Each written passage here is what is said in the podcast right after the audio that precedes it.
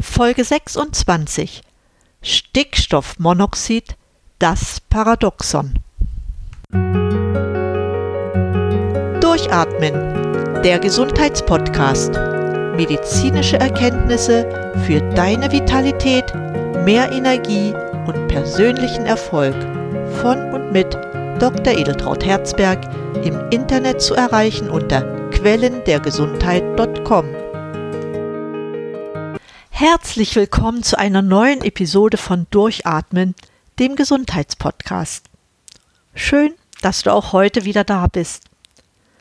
Heute gilt meine Aufmerksamkeit wieder mal einem Umweltthema, besser gesagt zu 50 Prozent einem Umweltthema. Die anderen 50 Prozent sind der Rolle von Stickstoffmonoxid in unserem Organismus gewidmet. Die Diskussion über Umweltprobleme ist allgegenwärtig. Die UNO-Klimakonferenz hat stattgefunden, die Fridays for Future werden immer intensiver. Ich möchte in diesem Zusammenhang nur eine Bemerkung loswerden und denke, dass viele andere Leute auch so denken.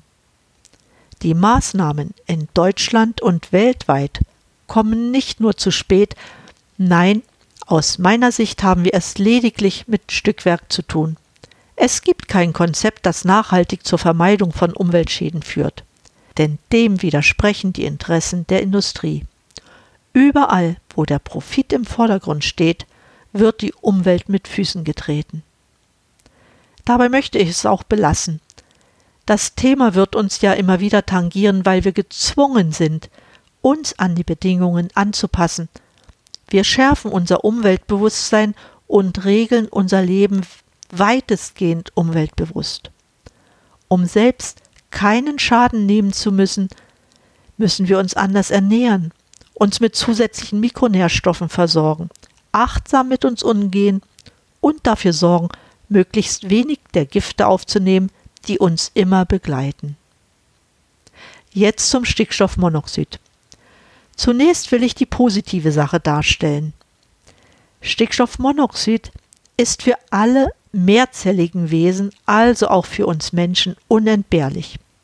Du fragst dich, warum sprechen wir doch über einen Schadstoff. Nun, Stickstoffmonoxid ist ein sehr kurzlebiges Molekül. Es kann sehr rasch durch Zellmembranen diffundieren. Damit ist NO, so nennt man es auch, ein idealer Botenstoff zwischen den Zellen. Die kurze Lebensdauer von NO ist durch seine Struktur begründet. NO verfügt über ein ungepaartes Elektron und verbindet sich daher sehr schnell mit Sauerstoff oder Metallionen. Stickstoffmonoxid hat im menschlichen Körper einige positive Eigenschaften. So nimmt es an der Regulierung des Blutdrucks teil, indem es in Form von S-Nitrosohämoglobin im Blutkreislauf transportiert wird. Darüber hinaus ist NO als biologischer Botenstoff an vielen physiologischen und pathophysiologischen Vorgängen beteiligt. Besonders zu Beginn der 90er Jahre des vorigen Jahrhunderts wurde die Bedeutung von Stickstoffmonoxid im Organismus begründet.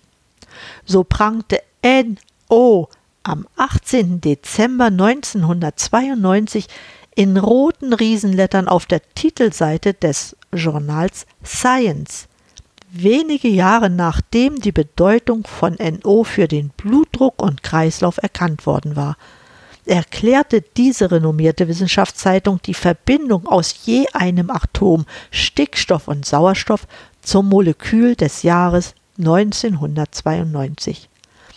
Binnen kurzer Zeit hatte sich das eigentlich giftige Gas als fast allgegenwärtiger Signalstoff im Körper entpuppt, beispielsweise auch als eine wesentliche Komponente zur Übertragung von Botschaften im Immun- und Nervensystem.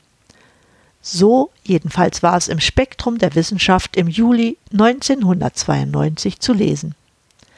Es ist weiterhin bekannt, dass NO auch für die Darm- und Lungenfunktion wichtig ist. Ebenso auch für die Funktion von Nieren, Leber und Bauchspeicheldrüse. Weiterhin wirkt Stickstoffmonoxid an der Endotheloberfläche antithrombotisch. Es hemmt die Plättchenaggregation. Es hat sich auch gezeigt, dass Stickstoffmonoxid eine hemmende Wirkung auf das Gewebewachstum der glatten Gefäßmuskulatur ausübt.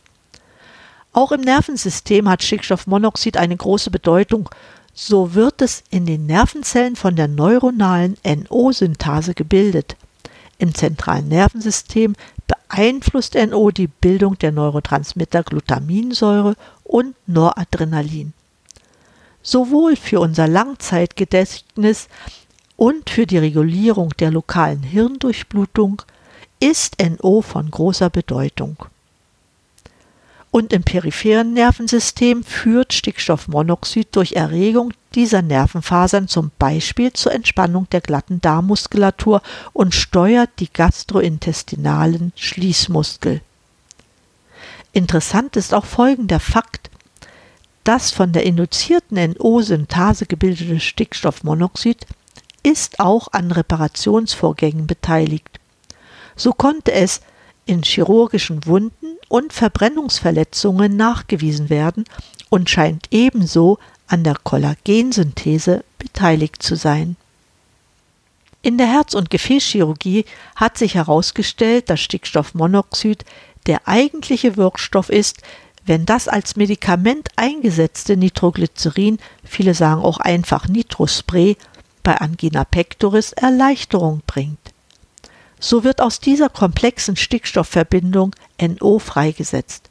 Es kann dann in der Muskulatur der Herzkranzgefäße sowie der dem Herzen Blut zuführenden Venen diffundieren und über die Gefäßerweiterung eine Entspannung bewirken.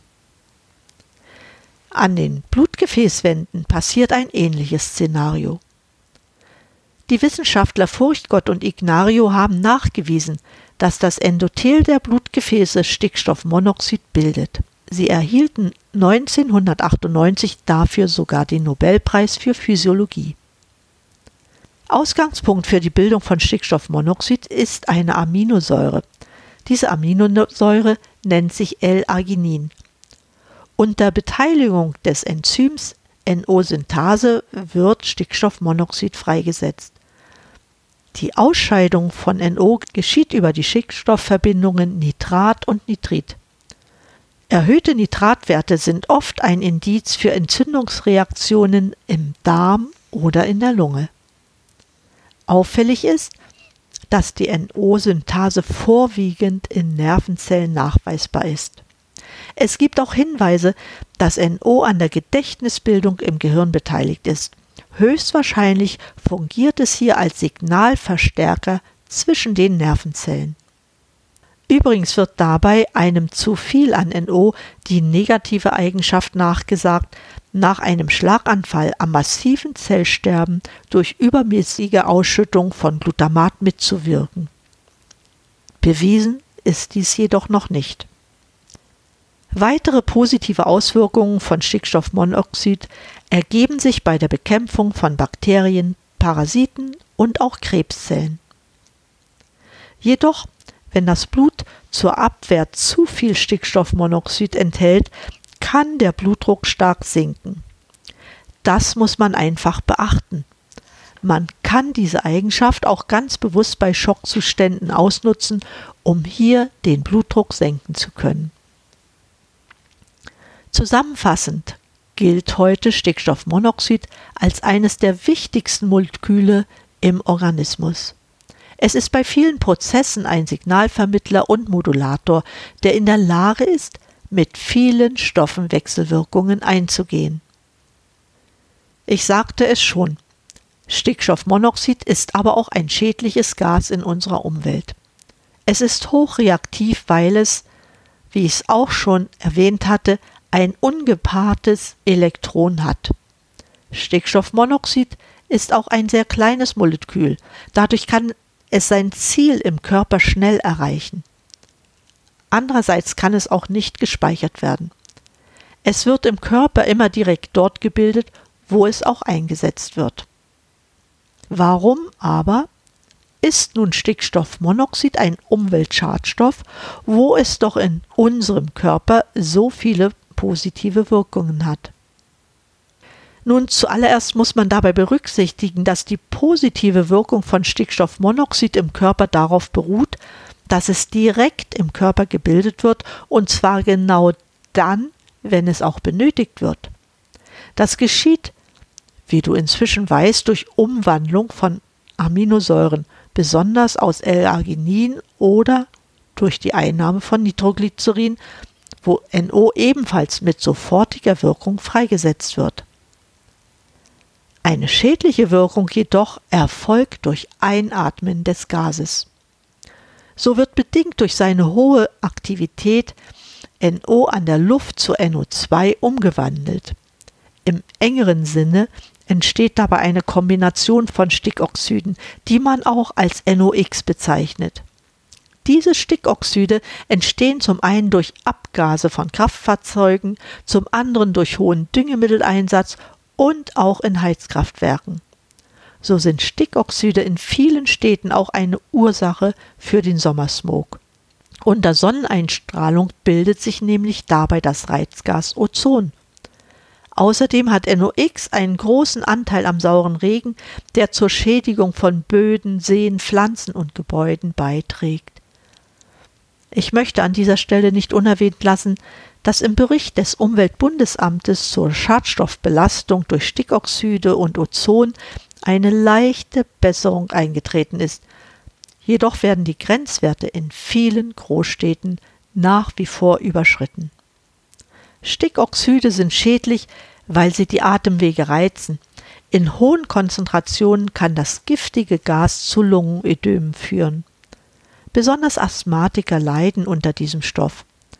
Die sehr kleinen Gasmoleküle können ganz tief in die Lungenbläschen eindringen und die Schleimhäute angreifen. Außerdem können durch Stickoxide Allergien ausgelöst werden. Die gesundheitsschädliche Wirkung von Stickstoffmonoxid welches eingeatmet wird, beruht auf einer Schädigung der Mitochondrien. Für das Verständnis dieser Situation ist es wichtig zu erkennen, dass neben Stickoxiden auch reaktive Sauerstoffradikale eine große Rolle spielen. Sie gehen nämlich mit den Stickoxiden neue Verbindungen ein, die ebenfalls sehr reaktionsfreudig sind. Diese Verbindungen können dann an den Mitochondrien oder auch in den Zellen selbst eine zerstörerische Wirkung entfalten. Im Einzelnen sieht das so aus. In erster Linie brauchen wir ja den Sauerstoff zum Atmen. Er wird in der Atmungskette der Mitochondrien bei der Energieproduktion benötigt, weil hier Oxidationsprozesse ablaufen. Potenziell ist damit aber auch die Gefahr verbunden, dass bei der Bildung der Sauerstoffradikale, was einerseits physiologisch vorgesehen ist, neue aktivierte Sauerstoffformen gebildet werden. Besonders gefährlich ist dabei die Bildung von Superoxid, Wasserstoffperoxid sowie Hydroxylradikale. Superoxid zum Beispiel entsteht vorwiegend in den Mitochondrien. Kann es nicht unschädlich gemacht werden, wirkt Superoxid zellschädigend, indem es den sogenannten oxidativen Stress auslöst. Wasserstoffperoxid ist zwar weniger reaktiv als Superoxid, weil es keine Ladung trägt.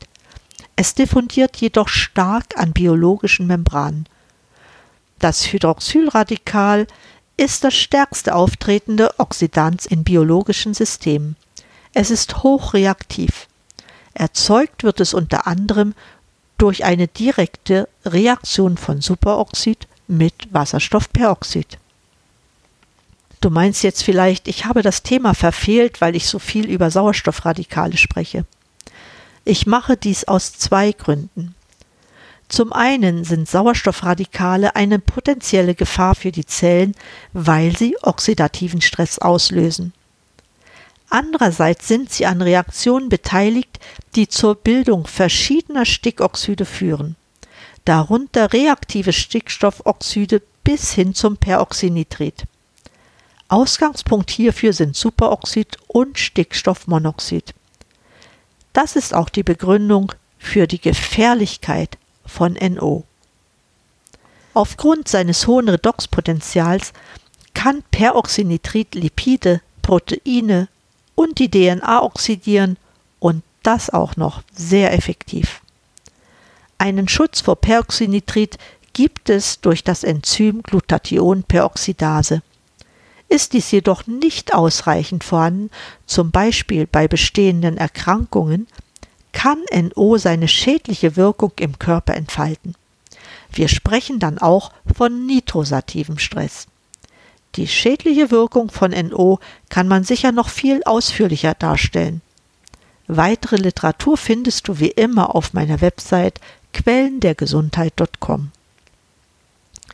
Nun ist es aber so, dass man den Dieselmotoren nachsagt, dass sie viel NO emittieren und damit zu gesundheitlichen Schäden führen. Das stimmt zwar. Wahr ist aber auch, dass die Fahrzeuge, egal ob Diesel oder Benzin betrieben, weitere Schadstoffbelastungen hervorrufen. So erforscht zum Beispiel das Fraunhofer Institut den Einfluss von Gummipartikeln auf die Umwelt. Lange Zeit galt der Dieselmotor als Hauptverursacher von Feinstaub. Darunter versteht man Kleinstpartikel, die beim Atmen in die Lunge eindringen. Leider können Partikelfilter dieses Problem nicht lösen, weil dieses Problem außerhalb des Fahrzeugs existiert. Weiterer Feinstaub entsteht am Fahrzeug durch den Abrieb an Reifen und Bremsen. Das passiert an allen Autos bis hin zum Elektroauto. In Baden-Württemberg wurde gemessen, dass Partikelemissionen im Straßenverkehr zu 32 Prozent von Bremsen und Reifen stammen. Ilka Gerke vom Fraunhofer Institut sagte dazu, obwohl die Thematik bereits länger bekannt ist, gibt es bisher keine umfassende Studie zu Mengen und Verbreitungswegen von Reifenabrieb in Deutschland. Schwebende Gummipartikel im Feinstaub können gesundheitliche Schäden auslösen. Im Reifenabrieb zum Beispiel sind schwer abbaubare organische Stoffe und Schwermetalle wie Zink und Cadmium enthalten. Bremsabrieb enthält die Schwermetalle Nickel, Chrom und Kupfer, aber auch Antimonsulfid, das beim Bremsen in das krebserregende Antimontrioxid umgewandelt werden kann. Ohne noch näher auf die gesundheitsgefährdenden Stoffe im Reifenabrieb eingehen zu wollen, kann man also feststellen, dass hier ein mindestens genauso hohes Gefährdungspotenzial besteht wie bei Stickoxiden, und dies betrifft alle Fahrzeugarten vom Motorrad bis zum umweltfreundlichen Elektroauto. Damit ist die Gefährdung für den Menschen schon allein durch die Menge der Fahrzeuge als sehr hoch einzuschätzen. Selbst wenn es nur abgasfreie Fahrzeuge geben würde, wäre die Feinstaubbelastung für die Städte, Landschaften und für uns Menschen weiterhin enorm hoch. Die Lösung dürfte in der Entwicklung von abriebfesten Reifen und Bremsbelegen liegen. Die Hersteller von Reifen und Bremsen versuchen aus ökonomischen Gründen, dieses Problem zu ignorieren. Deshalb betrachte ich die jetzt angelaufenen Untersuchungen des Fraunhofer Instituts über den Einfluss von Gummipartikeln auf die Umwelt als lange überfällig und nützlich. Damit möchte ich meine Sendung für heute beenden.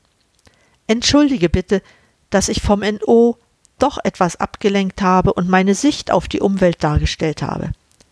Der schädliche Einfluss von Stickstoffmonoxid wird durch die anderen Schadstoffe leider nicht geringer. Wir haben es hier mit einer potenzierenden Wirkung zu tun. Ich danke dir sehr für dein Interesse und möchte dich anregen, Fragen zum Thema zu stellen, die ich gern beantworte und in einer eigenen Episode ausführlich behandeln möchte. Das ist jetzt mit dem neuen Kanal Upspeak noch einfacher. Wir können unmittelbar in Kontakt treten. Deshalb registriere dich bei upspeak.de und du erfährst noch schneller, was du wissen möchtest. In diesem Sinne, bleib gesund, schalte an und atme richtig durch. Deine Edeltraut Herzberg.